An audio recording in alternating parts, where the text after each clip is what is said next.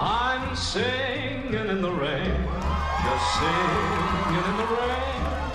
What a glorious feeling.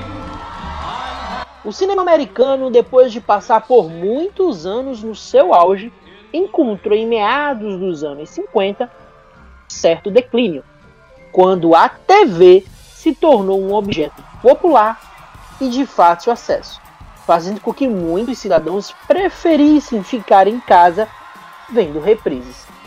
Eu acho que isso já lembra alguma coisa nos tempos atuais. Vamos continuar.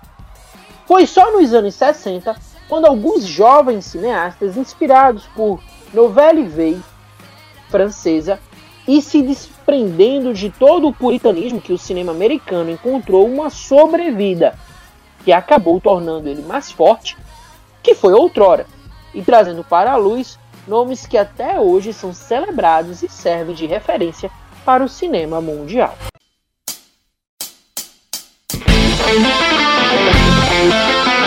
Você está ouvindo Citycast. Fala Cirizada! Meu nome é Amauri Alves e estamos começando mais um programa do seu podcast preferido do portal de notícias Cirinerd, o meu, o seu, o nosso Citycast, que tem os trabalhos técnicos de Amauri Alves, Maurício Melo, Márcio Lima e Wellington Júnior na edição e produção e Beto Gondim na supervisão. Desde já agradecemos o seu carinho, atenção e sua audiência conosco.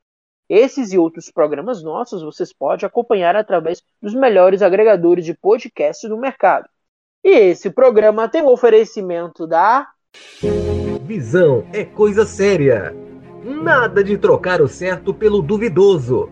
Compre os seus óculos na melhor ótica de Paulista. Ótica Diniz. Rua Siqueira Campos, 532, Centro. Óculos completo a partir de 150 reais.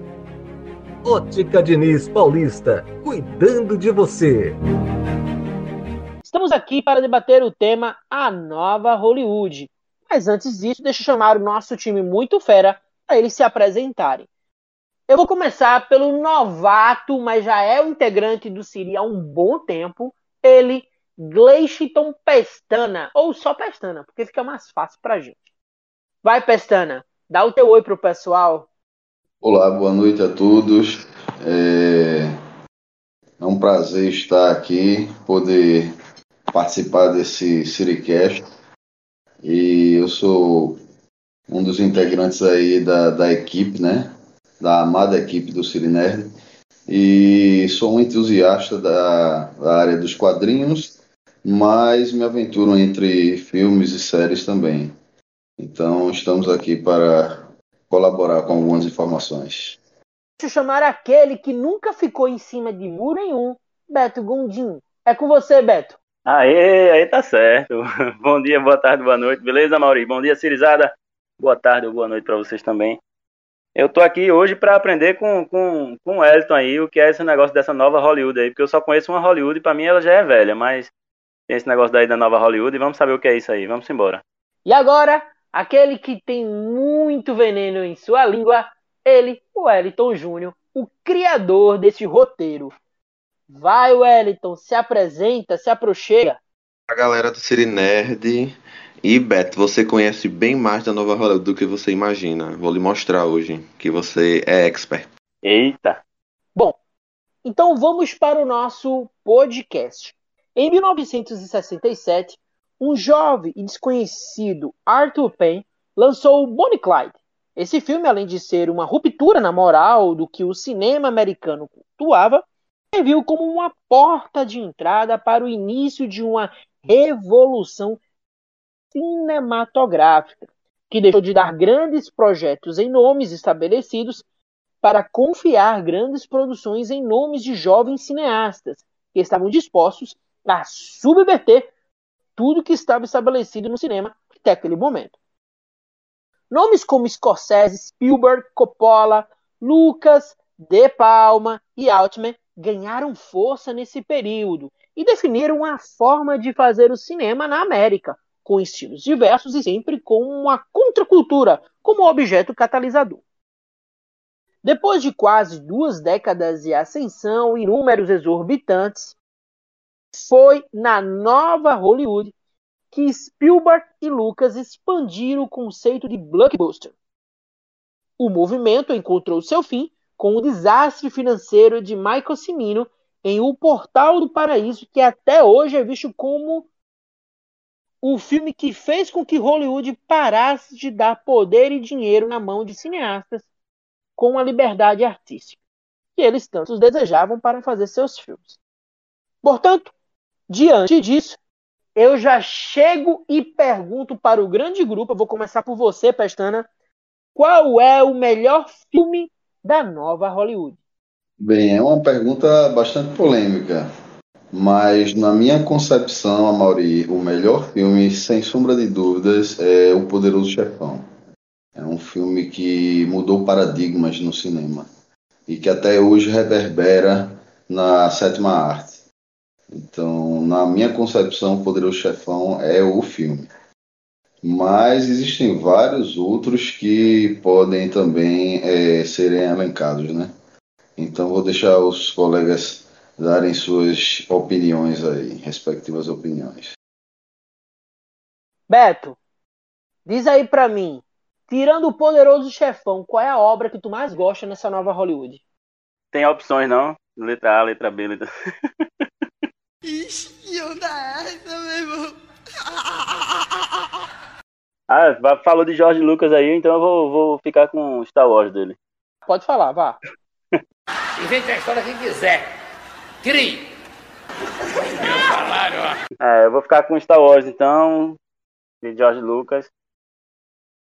E assim, foi uma surpresa na época, né? Ele tentou muitas vezes, inclusive, fazer esse filme e não conseguia, até conseguir, e foi o sucesso que foi, e até hoje é ainda, né? Mesmo com a Disney tentando botar para baixo aí o, o universo Star Wars, mas a galera ainda sustenta esse essa fama de Eita, eu esqueci agora o que eu ia falar. Mas é isso.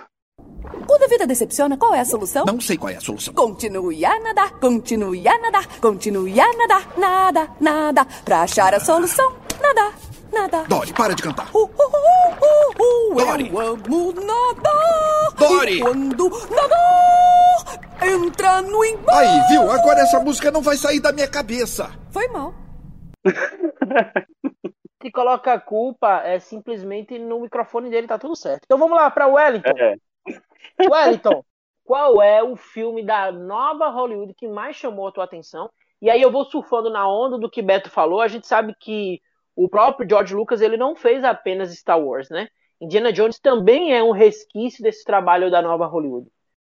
Mas diga aí pra gente, qual é o melhor filme para você, na sua perspectiva? Eu concordo com o que Pestana disse, que eu acho que Poder Chefão é um dos filmes mais importantes, porque eu acho que é o filme que define muito bem o ápice artístico e o ápice financeiro da nova Hollywood, porque eu acho que é o filme que mudou, assim, o que é o cinema americano, mas eu acho que o filme que pra mim define, assim, se eu falar Nova Hollywood, é o primeiro filme que vem na minha cabeça, são dois, que é Taxi Drive de Scorsese, que eu acho que é o filme ápice artisticamente É muito bom, e muito bom, Tubarão e Tubarão de Spielberg porque é o ápice também artisticamente, que é um filme de suspense muito bom e financeiro e que mudou até hoje o que a gente conhece de cinema, junto com Star Wars, é o que definiu o blockbuster. Eu acho que são os Taxi Driver e Tubarão, para mim, são os, os maiores. Não, não acho que sejam os melhores, mas são os maiores. É, Tubarão eu já recomendei no, no, no Siricast que a gente falou do Spielberg. né? Aí eu não. Tá vendo que você conhece a nova Hollywood? Não É, eu não subestime que Jovem. Padawan. Todos eles, de certa forma, são um marco no cinema. né? Sim, até a forma de fazer cinema, assim, de Tubarão, que é aquele filme que Spielberg tinha muita pretensão e acabou que deu tudo errado. E ele, pensando em Hitchcock, fez o Tubarão ser escondido e se tornou o que é, referência até hoje. E Taxi Driver, pra mim, é referência de violência no cinema. Não é tão violento quanto Poroso Chefão, Taxi Driver, mas eu acho que a estética dele acaba sendo mais, mais pesada, assim. Aquela violência urbana, né? Aquele... É, é, eu gosto também de Taxi Driver, é muito bom. Bom, então já que a gente está falando sobre esse tema, qual é o melhor diretor desses que a gente já citou lá na introdução, que podem def que define, na realidade, o que foi a nova Hollywood. Vai, Pestana, para tu, qual é o melhor diretor nessa nova Hollywood? Veja só, Maurício, falar de apenas um diretor é, no, no que diz respeito aí à nova Hollywood é, é bastante simplório, porque a nova Hollywood ela surgiu da união de vários diretores, na realidade, né? Iniciou-se desde o início com Bob Evans, quando ele teve a ideia de criar subsidiárias com maior liberdade criativa, né? Como a BBS Company, de Bob Rafaelson e Bert Schneider. Eles tinham como objetivo abrir as portas para esses novos diretores, esses novos talentos que vinham surgindo na, na, na mídia, né? no cinema, né? Então, é, existem dois que são extremamente importantes e expoentes dessa, dessa nova Hollywood, que é o John Cassavetes, né, que é bastante conhecido, e o Roger Corman, que são bastante influentes, né. O adendo, John, John, John Cassavetes é, o, é Deus para mim do cinema. Obrigado, Pestana, te adoro. É verdade. é, ele é o cara. É, ele sabia realmente é, fazer é, filmes intimistas com bastante improviso, né? Ele utilizava, tanto ele como, como o Corman, eles utilizavam alunos de escolas de teatro, o que dava uma, uma sagacidade a mais, dava, é, ficava mais visceral as obras, né? mais intimistas. E eles é, utilizavam dessa mão de obra barata e davam oportunidade aos jovens talentos, né? como Francis Ford Coppola, Ron Howard, Peter eh, Bogdanovich, né, Jonathan Demme e Martin Scorsese também, né? Então essa galera de nerds aí, que são bastante loucos, eles conversavam entre os grandes produtores e entre si, e eles prometiam entregar é, é, o que realmente é, pretendiam fazer, né? E eles entregavam o que prometiam. Então essa foi, foi a grande sacada, foi a mudança dos filmes, daqueles filmes musicais dos anos 50, aqueles filmes é, é, da antiga América, né? por isso o nome é Nova Hollywood, é uma mudança na, na, naquele velho paradigma de fazer filmes. Né? Bom, então já que você tocou nesse assunto, aí eu faço uma pergunta que eu acho que o Wellington vai ficar bem à vontade para responder. John Carpenter é desse período, Wellington? E ele é isso tudo mesmo? É pra você que eu tenho dois deuses, que é os, os Johns, John Cassavetes, John Cassavetes e John Carpenter. Ah, sim, John Carpenter, ele é da nova Hollywood, mas eu acho que ele vai por um caminho mais diferente, assim. Eu acho também que Cassavetes, por mais que ele seja nova Hollywood, ele veio antes e continuou depois. Ele meio que só mostrou para o galera de nova Hollywood o que é que podia ser feito sem precisar do, dos estúdios. Eles tinham os estúdios se deram bem. Cassavetes não tinha, se deu bem também.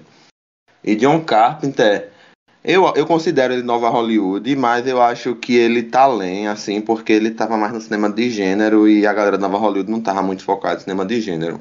Tinha Robert Altman, que fez imagens, tem também Ridley Scott, que fez Alien, que é considerado do, da nova Hollywood também.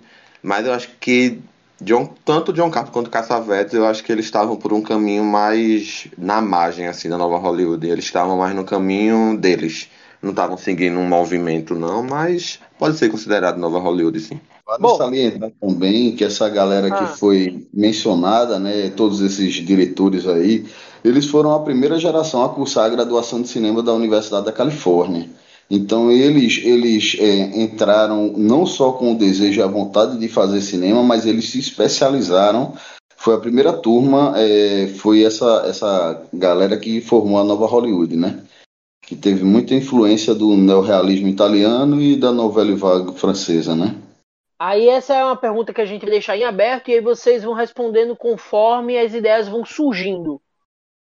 George Lucas e Steven Spielberg eles acabaram com o conceito da nova Hollywood a partir do momento que eles revitalizaram os blockbusters. O que, é que vocês acham sobre o assunto? Chegamos na polêmica do podcast, né? Assim, eu acho que eles mataram a nova Hollywood, entre aspas, porque eles criaram um monstro que eles não conseguiram controlar. Quer dizer, conseguiram porque eles ganharam dinheiro depois, mas a galera que estava no movimento meio que não conseguiu se aproveitar disso. Porque quando a gente tem Tubarão, que é considerado, entre aspas, o primeiro blockbuster, que não é o primeiro blockbuster e o vento levou, mas isso aí já é outro assunto.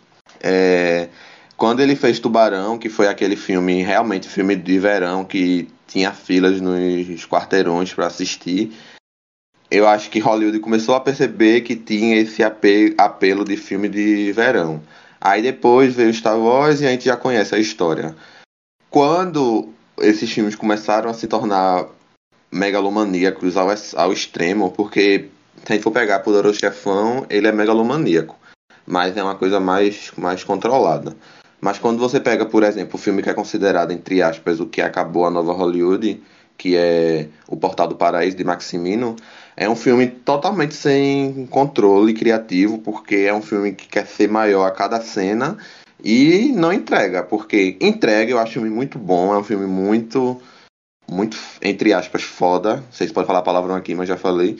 Mas eu acho que o filme acaba que não satisfaz o, o interesse do público que está esperando coisas grandiosas que tinham sentido. Porque, querendo ou não, Star Wars é um filme muito grande, mas que a gente faz um sentido naquela lógica de George Lucas de copiar filme de samurai, entre aspas. Mas eu acho que eles mataram por causa disso, porque eles tinham a fórmula, eles sabiam usar a fórmula, e a galera que estava ao redor deles meio que não sabia e acabou que sofreram com isso. Que tu acha, Pestana? Eu concordo com, com o Wellington aí, é, que o início dessas blockbusters foram o fim para era nova hollywoodiana, né? Era uma era de diretores, na realidade, né? Foi é, um momento em que eles poderiam é, atuar e mostrar a sua visão autoral, né? Mais impetuosa da forma que eles realmente queriam e mostrar um filme melhor possível a cada versão, a cada possibilidade. É, e eram filmes populares e rentáveis, pô. Independente de, de, de serem é, filmes autorais, eles tiveram boas bilheterias. E, e para mim, isso foi o auge do cinema americano. A, a, nova Hollywood foi realmente o auge do cinema americano, e não hoje com os blockbusters. Né? É, eu acredito que, que o fim foi realmente quando iniciou-se o Star Wars e aquele movimento de filme para vender bonecos. Pronto, aí mudou completamente o objetivo da, da arte. Daí já começou a raiva de Scorsese, né, do, dos blockbusters. Vide a raiva que ele tem até hoje de Os Vingadores. É isso? De qualquer filme da Marvel. É, e vocês falando dele aí, achando que ele tem raiva de herói. Ele tem raiva de Jorge Lucas, menino. Certo. Beleza, massa. Mas é, a gente tem que saber dividir bem duas coisas. É, esse cinema de blockbuster, por mais que seja criticado, e aí Pestana falou, e aí o Wellington falou, e eu concordo também, mas sem esse cinema de massa, sem esse cinema que realmente é um verdadeiro caça-níquel, vocês acham que o cinema ele poderia se sustentar hoje, ele poderia, ele poderia se desenvolver hoje? É, é claro que ele precisava é, preencher essas mazelas que o próprio mercado ele tem. Então, é, eu até entendo que a nova Hollywood morreu com os blockbusters, mas hoje, sem os blockbusters, eu não enxergo o cinema. Eu não enxergo como nós iríamos é, viver do cinema. Para ser bem honesto com os dois e meter mais lenha nessa fogueira. Vamos fazer o seguinte. Mas aí, Amaury, isso é a questão que tu cresceu vendo que o cinema era desse jeito. Mas se tu for parar pra pensar, o, a era blockbuster é menor do que a, o tempo de cinema. Porque final dos anos 70, 80, 40 anos. Antes o cinema se sustentava muito bem sem esses. Claro que tinha filmes de. É, o Vento Levou, entre aspas, 2001, Tudinho, que era um filme que chamava muita gente mas não tinha essa comoção de tipo o filme do ano. Era tipo vários filmes no ano e tudo bem, a indústria se sustentava. A questão é que o, o blockbuster ele gera um cinema muito muito agressivo, muito selvagem, que é o cinema que tipo quer pegar o dinheiro de todos os filmes em um filme só. Aí a gente cresceu nesse movimento. Por isso que tu acha que o cinema não ia existir, porque a gente cresceu nos anos, nos anos 80, né? Eu falei. Hum, é, diga. Você não entendeu o que eu falei. Eu, eu, eu, vou, eu vou tornar melhor. Veja só. É, sem, sem os blockbusters, sem essa, essa esse dinheiro todo que fosse investido, sem esse dinheiro todo que fosse mexido, é, investido lá, vocês acham que a gente ia chegar hoje num patamar tecnológico interessante para os cinemas atuais? Cara, a, a gente tem que começar a entender o seguinte: pode ser que você não goste de cinema blockbuster, é um direito seu, é um direito de, de qualquer outra pessoa que está nos ouvindo agora nesse podcast. Mas sem esse cinema, sem os, os blockbusters, os filmes da Marvel, filmes da DC, são aqueles que levam gente para o público, é Duna, enfim, todos esses, esses filmes que são mega produções, que já, já nascem grandes e que podem até morrer pequenos. Mas sem essa galera, a gente não tinha como pegar parte do lucro advindo desses filmes e investir em filmes independentes. É, é como se fosse um, um, um meio ambiente que todo mundo é necessário, que todo mundo é importante, que existem filmes para manter aquele estúdio funcionando, assim como também tem filmes que vão fazer com que é, eles mantenham outros menores mas que tem a mesma relevância, ou tem até um, um primor quanto arte, como forma é, para o público em geral. Mas vamos fazer o seguinte: a gente precisa andar. Eu sei que vocês ainda têm muito para falar. Então vocês concluam o pensamento de vocês, porque já já a gente tem intervalo. Então vamos lá. Acho que essa questão de te falar, tu achar que o cinema blockbuster agora gera o cinema independente totalmente errado, porque tá matando o cinema independente se a gente for parar para pensar, tem essa questão que a Fox foi comprada pela Disney e a Disney praticamente proibiu é, filmes clássicos como Esqueceram de Mim, como Duro de Matar, Rock Horror não, porque Rock Horror, se ele mexer com Rock Horror, os fãs de Rock Horror são pior que fã de K-pop. Eles vão lá e quebram o estúdio. Aí Rock Horror deixaram. Mas o resto dos filmes, tipo, esses filmes que tem sessões especiais todo ano, eles barraram. E isso fez alguns cinemas dos Estados Unidos falirem, alguns cinemas que são focados para a área independente. Por que eles barraram esses filmes? Porque eles querem todos os cinemas disponíveis para os blockbusters deles. Eu acho que antigamente tinha essa percepção, que era o blockbook, que tinha nos, foi até proibido nos anos 50, que você tinha um filme A e por trás dele tinha, um, tinha que ter um filme B. Aí sempre tinha um filme independente por trás. Tanto é que muitos faroestes vieram desses blockbusters, blockbook, que são filmes B que estão mais famosos que filme A. Aí que eu não vou citar nomes que não cabe aqui. Mas eu acho que é, é beleza, pode ter estúdio que faça isso, mas a maioria não faz. Tanto é que você não vê filme independente da Marvel. A única coisa que a Marvel faz, entre aspas, independente, são as séries deles que são caras para o Dedé, é quase um filme. Eu acho que você não tá certo, mas gosto de você entre aspas. é, porque infelizmente assim, o dinheiro arrecadado, como a Mauri falou aí, eles estão arrecadando dinheiro para gerar filmes independentes, mas né, como o Elton falou, né? Nem os estúdios geralmente que fazem os blockbusters investem mais em blockbusters mesmo. para ganhar mais dinheiro ainda. E acaba verdade, barrando os, os independentes. Diz aí, Na verdade, uma mercantilização da, do cinema, né? O cinema, é, nos anos 70, a gente via muito filme de arte.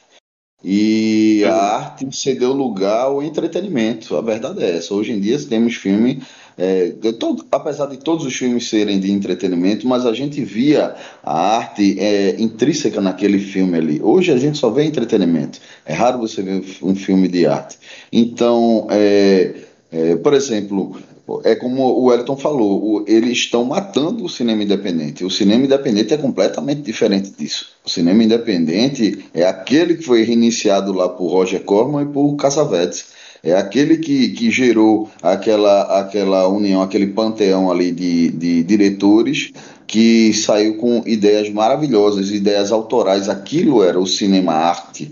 Então, não que, que não surjam peças de arte hoje em dia no, no cinema, né? mas aquilo sim era uma coisa autoral, era algo que, que buscava né, uma, uma, uma mudança. Tanto é que Hoje, é, o, o filme do Coringa, por exemplo, ele é um grande exemplo da, da, da busca de, um, de uma é, retomada da nova Hollywood, mostrando né, o cara a desconstrução da, da American Way of Life, um foco no anti-herói, né, aquelas câmeras que saem dos estúdios e vai para as ruas, né, montagem dinâmica, coisa né, do, dos anos realmente 70, é, 60, 70. Então, eu acho que é isso. Realmente, não que eu não gosto de blockbuster, eu gosto, gosto de cinema, gosto de vários filmes, de, várias, vários gêneros, mas eu acredito que realmente ele veio para gerar recurso, né? gerar é, é, venda de bilheteria. Mas houve uma mudança drástica na forma de, de, de se fazer filme. O mais irônico é que quem tá meio que gerenciando filmes independentes são os, os streams, né? Porque tem uns filmes bem interessantes que surgem às vezes, raramente, na Netflix, na Amazon Prime, que são oriundos do, da Netflix investir em filme independente. Isso é bem curioso até. É, Dá é porque perderam espaço no cinema, né? Perderam espaço é. em cinema, aí estão indo para os streams mesmo. E é bem legal isso. Quer um exemplo? Eu vou lá. Vastidão da Noite, que é da Prime Video. É um exemplo Nossa, de filme, esse filme, é esse filme é maravilhoso. Eu queria ter visto no cinema. Muito bom esse filme. Recomendo, gente. Muito bom, muito bom. Agora vamos fazer o seguinte, vamos pro, o intervalo, que eu vou trocar umas ideias aqui com o Elton, vou dar uns cacete nele, e ele vai dar uns cacete em mim, e a gente já já volta. Visão é coisa séria. Nada de trocar o certo pelo duvidoso. Compre os seus óculos na melhor ótica de Paulista. Ótica Diniz. Rua Siqueira Campos, 532, Centro. Óculos completo a partir de 150 reais. Ótica Diniz Paulista, cuidando de você. Voltamos e o tema é a nova Hollywood. E a gente já vai para outra treta que a gente já iniciou lá atrás, ó qual a diferença da nova Hollywood para os movimentos de vanguarda europeu que ela se inspirou. Vai, Wellington, começa a discorrer. A nova Hollywood é inspirada em dois, né? Que é a novela vague francesa, que surgiu no final dos anos 50, com a galera da Carré do Cinema, Truffaut, Rivette, Godard, que é o mais famoso, e também tem umas pitadinhas do neorrealismo italiano dos anos 40. Mas eu acho que ela é mais influenciada, a nova Hollywood, pela novela vague, pela questão de dos cineastas franceses serem estudados, entre aspas, né? Nunca ter ido para o cinema, mas sempre focou em quebrar esses padrões do cinema. Cortes bruscos, não ter linearidade, tudinho. Mas eu acho que a grande diferença do da nova Hollywood para essas vanguardas europeias, principalmente a novela Varg, são a questão tanto temática, mas eu acho também que é a questão de como eles conseguiram de uma forma muito genial, que eu acho genial que eles fizeram, que é levar isso para uma por um paladar comercial. Porque se a gente for pegar Bonnie Clyde mesmo, que é o filme que explodiu, por mais que ele seja um filme pesado, é um filme muito comercial. Que se você botar para uma pessoa assistir agora, ele, ela vai achar revolucionária, porque é uma coisa muito intensa, mas ao mesmo tempo tem uma linguagem fácil. Aí você pega um filme de Godard mesmo, que se você não tiver paciência, você não consegue assistir. Eu acho que a diferença dos, desses movimentos é que a, no, a nova Hollywood conseguiu levar isso para um viés comercial e deu muito certo. Bom, Diante do que o Wellington falou, eu já jogo essa pergunta para Pestana, que eu acho que vai complementar tudo isso que ele falou. É a influência da nova Hollywood é perceptível até os dias atuais, é um fato. Mas diante disso, a gente pode enxergar um fim para a nova Hollywood, algo que a gente já começou a discorrer por aqui. Vai, Pestana. Bem, eu não acho que seja um fim, mas eu acho que ela vai tipo ressurgindo como uma fênix, né? Há momentos em que, em que é como vacas magras e gordas, né? Então há momentos e momentos. Então acredito que esse é o momento dos blockbusters, estão estourando, mas há, é, você pode ver que até com, com, com, a, com a bilheteria crítica do Coringa, a gente já está tendo um retorno para a nova Hollywood, né? De filmes que buscam essa, essa, esse retrato mais cru, mais real, mais visceral e intimista dos filmes, entendeu? De principalmente de seus personagens. Beto, tu enxerga o fim da, do, da nova Hollywood servindo como inspiração para os atuais filmes? O fim da nova Hollywood servindo como inspiração? Não, não, assim, eu ainda acho que ela influencia muito e, de certa forma, não, não quase não chegou ao fim, eu, eu acredito. Chegou ao fim, como a gente já discutiu aqui, né? Não tem mais aquele, aquele, aquele viés que tinha antigamente, mas ainda dizer que, que não influencia, que não. Eu acho que não. Acho que ele tem muita influência ainda até hoje. Se é que foi essa pergunta mesmo, eu entendi assim. eu acho que a questão da nova Hollywood também é que ela meio que arrumou uma forma, como se fosse um vírus, o Alien. Arrumou uma forma de sobreviver, porque quando teve os anos 80, que teve o declínio, né, hum. do Paraíso, tudinho, ela meio que migrou para o cinema independente. Aí você pega nomes como Tarantino, Paul Thomas Anderson, James Gray, tudinho nos anos 80, 90, eles meio que se aproveitaram dessa estética nova Hollywood no cinema independente, que se antes quem dava é, o aval para os filmes, né? é, se antes quem dava o aval para os filmes serem enormes, serem enormes não, né? Serem livres, eram os estúdios grandes, agora eles têm no cinema independente total liberdade para fazer o que eles quiserem. Porque antigamente, beleza, aí tinha Cassavetes, que é o rei do cinema independente americano. Mas ele era por ele, ele não tinha ninguém ao redor para controlar ele. Ele juntava o dinheiro que ele fazia com os filmes dele como ator e como roteirista e fazia os filmes do, do, do bolso dele. Tanto que tem filme dele, como Noite de Estreia, que demorou cinco anos para ser lançado gravou e não tinha onde lançar, porque ninguém queria lançar. E eu acho que o cinema independente meio que abraçou a nova Hollywood de ter essa liberdade para os cineastas. Tarantino mesmo é cria total de no, da nova Hollywood. É, a nova Hollywood acabou, mas está por aí ainda, né? Vamos dizer assim, quase. É, é, ela segue no, nas veias desses diretores, né? Com certeza, Exato. existem os herdeiros da nova Hollywood que mantêm o trabalho vivo, né? Bom, então ela assumiu novas formas. Mas, diante disso, quais são os novos diretores que a gente pode indicar ou pode dizer que ele se inspira na nova Hollywood? O que é que vocês acham? Quem vocês pontuam que, que são promissores para o nosso futuro? É, é Tarantino, para mim, é uma grande expressão desses, desses novos talentos aí, é, advindos da nova Hollywood. É, Tarantino tá até querendo se aposentar, mas ele é realmente um dos grandes nomes aí. Eu gosto muito de James Gray também. James Gray, assim, ele já é da mesma era de Tarantino, já tá estabelecido. Mas eu acho que ele abraça essa questão do. Não da nova Hollywood como Tarantino, de ser transgressor, mas criar uma narrativa meio que particular, como ele faz. E eu também gosto de falar Barry Jenkins, que fez Moonlight, se a Rua Bailey falasse. Eu acho que ele também é um, um nome para ficar de olho.